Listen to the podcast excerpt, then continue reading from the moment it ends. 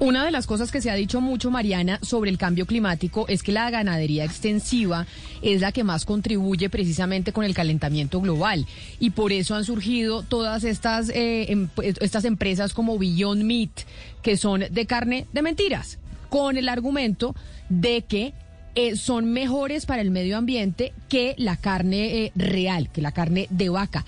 Pero salió un estudio en donde dice que eso no es tan cierto, que también las carnes como las de Beyond Meat y estas carnes de mentiras, que además son pésimas para el organismo, también contaminan.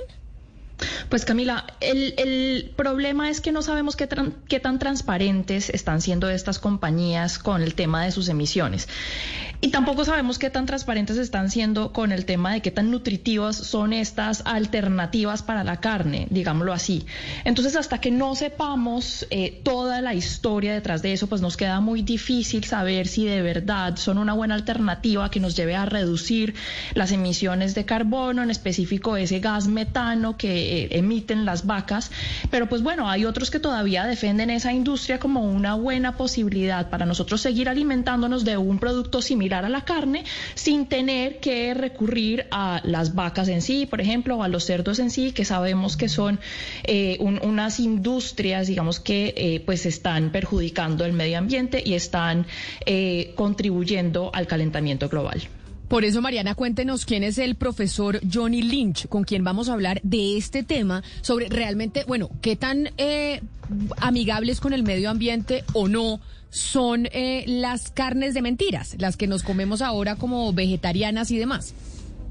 John Lynch eh, es un investigador de la Universidad de, Oxford, de eh, específicamente el departamento de Martins, eh, y él se dedica a estudiar los efectos del cambio climático, los efectos de esta industria de, digamos, la carne y la industria de los lácteos sobre el cambio climático. como, como estamos hablando tanto de emisiones de carbono y de los gases de invernadero, pues a él le interesa ver qué tantos gases se emiten esas industrias, eh, cómo están asociados con estas industrias y cómo se pueden desarrollar productos eh, o prácticas de agricultura que puedan mitigar este tipo de gases. Entonces, este es el, el John Lynch, es un gran investigador sobre el tema. Pues salúdelo por favor y dígale que nos diga, ¿él cree que es mejor para el medio ambiente que empecemos a comer estas eh, carnes de mentiras o no? John Lynch, thank you so much for being in our program. Welcome. Hello, thank you for having me. John, can you tell us, please, if you think it is best for the environment for us to start eating these kind of fake meats, or you know, is is it best for us to continue eating real meat? Hmm. I think uh, there are still a lot of uncertainties about the fake meat production process. If we're talking about the kind of lab-grown cellular agriculture, um, it may be promising. It will depend on exactly what the production method is, how much energy it uses, and if that energy comes from renewable sources. So I think it's too early to say whether it's a good idea to, to eat that yet. But I think we do already know for sure that it would be a good idea if we ate a bit less meat. And we can do that already because most of us, including me, I'd probably have to admit, eat more meat than we really need to. So we can cut down even without having these novel substitutes. Maybe in the future, the new types will make it easier for us to replace if we really like the taste of meat. But it, it's not the the switch to the the fake meat that is the good thing. The good thing is simply the eating less of the conventionally produced meat. So yeah, I think we already know that it would be good for the environment if we can cut down how much we eat. It doesn't mean we all have to go completely vegan, but we do know that it's uh, resource intensive to to produce meat. So if we reduce the amount we eat, it will be good for the environment. Mm, ok. Eh, Camila, entonces, ¿qué es lo que pasa? Que digamos que sí, eh, eh, no todavía no sabemos muy bien si pasarnos a consumir estas carnes falsas o de mentiras, como usted las llama, no sabemos si esa es la solución, porque todavía hay mucha incertidumbre alrededor de estas industrias. No sabemos, por ejemplo, cuánta energía demandan, cómo van a generar esa energía, si es a través de energías renovables, por ejemplo. Lo que sí es cierto es que el mundo estaría en un lugar mucho mejor si todos dejamos de consumir tanta carne. Es decir, reduzcan ustedes el consumo de la carne. Y podemos hacer eso porque el señor Lynch nos dice, todos comemos más carne de la que en verdad necesitamos. Entonces, así estos sustitutos pues no resulten ser la promesa que muchos piensan que puede ser, nosotros podemos contribuir reduciendo nuestro consumo eh, de la carne. No nos tenemos que volver veganos, no, pero reduciéndolo podríamos hacer mucho. Mariana, pregúntele al invitado si no le parece un mal indicio, porque él dice que pues no tenemos eh, información suficiente aún para tomar una conclusión o hacer una conclusión al respecto, pero si no le parece un mal indicio que una firma como Sustainalytics, que pues es una firma que califica la sostenibilidad de las empresas, diga que no tiene suficiente información para determinar si la compañía más grande en este momento de productos alternativos a la carne, que es Beyond Meat, pueda llegar a ser una una compañía que sea amigable con el medio ambiente, porque una compañía de estas pues no está proporcionando la información suficiente para poderla calificar. John, don't you think it's a bit troublesome that uh, Sustainalytics um, has looked into Beyond Meat, which we understand is like the most high-profile company producing these alternative uh, to meat products? Don't you find it a bit, um, you know, indicative of what this industry could be? That they say that you know they're they can't really determine if this product will be sustainable or not, or that it will really be uh, environmentally friendly. I think that is a challenge at the moment. I mean, because we know we do need to change our food system to make it more sustainable, I do encourage the efforts to look for alternatives that, that still taste good and people are still willing to buy in order to help them reduce the uh, amount of meat that they produce. But this is still a really emerging field and it's not until we have the final production process and happening at scale that we will have that real life version to assess and uh, and verify the environmental claims. And I think it's it's perfectly acceptable and very useful to look at where we might be able to go for the environment and the benefits that we might be able to get. So I wouldn't criticize the companies for acknowledging, yeah, this is still something we're researching, still something we're working on, and we don't know the final picture yet.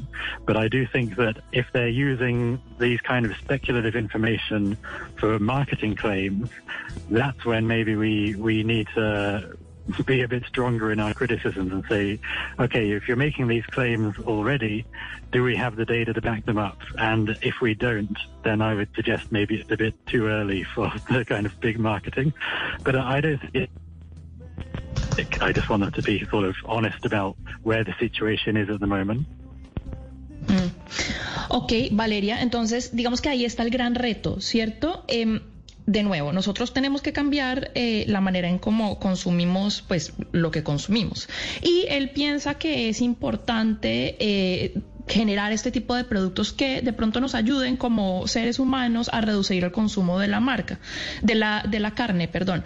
Lo que sí tenemos que entender es que esta es una industria que todavía se está formando, que todavía no sabemos cómo va a producir ese producto final a una gran escala y tenemos que tener esa, ese, ese escenario para de, verdad em, valorar o entender si tienen efectos o no o menos efectos sobre el medio ambiente.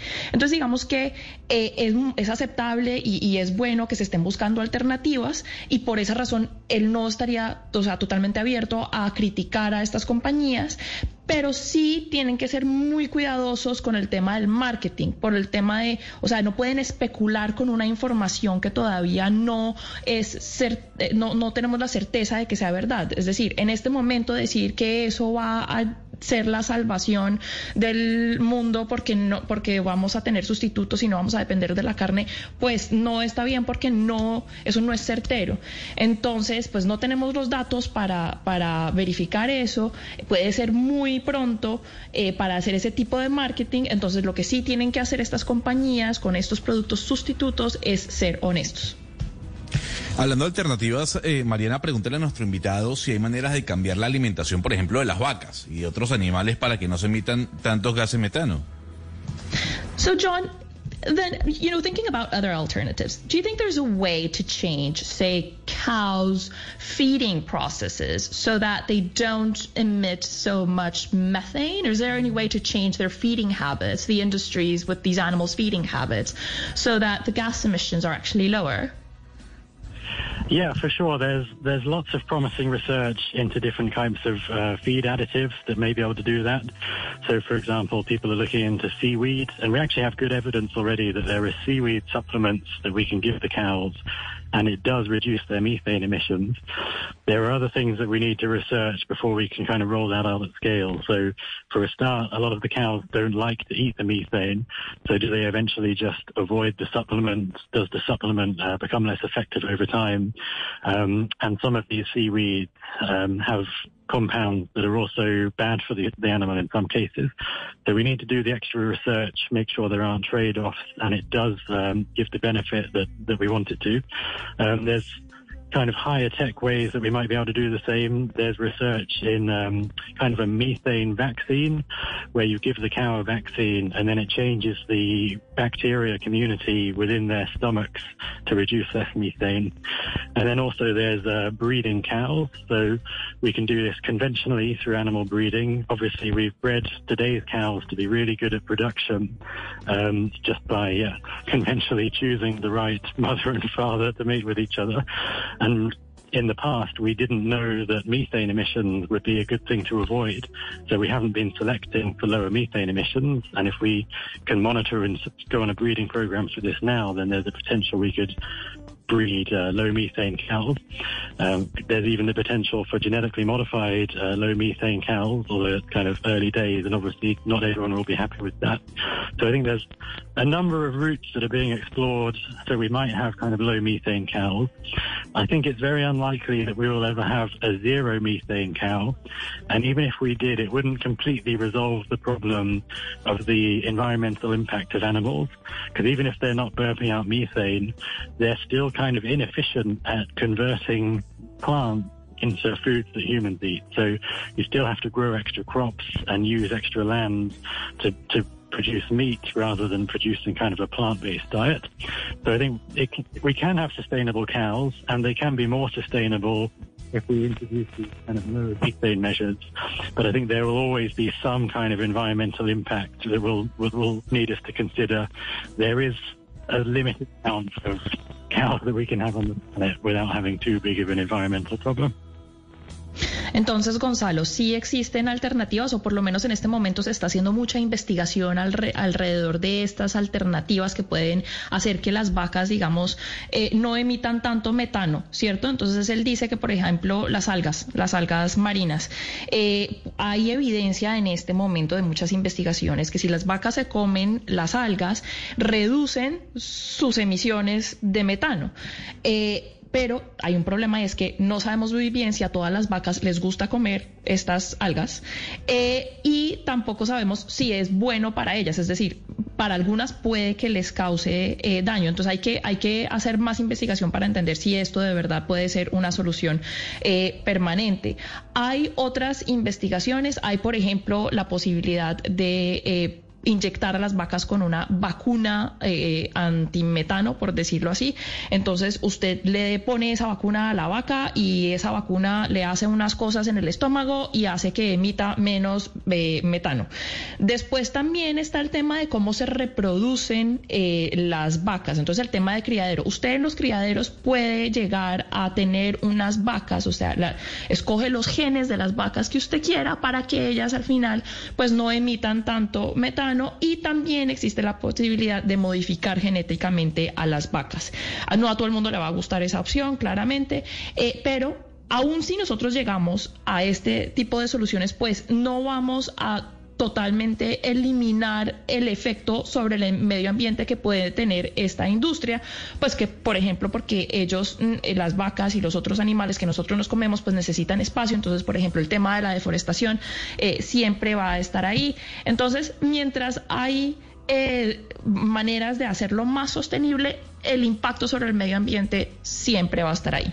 Pues Mariana, dígale al profesor Lynch que muchas gracias por habernos atendido hoy aquí en Mañanas Blue hablando de este que va a ser un tema sin lugar a dudas en, eh, en COP26 que empieza este fin de semana. John Lynch, thank you so much for being with us today talking about this very important subject. It's my pleasure. Thank you for having me.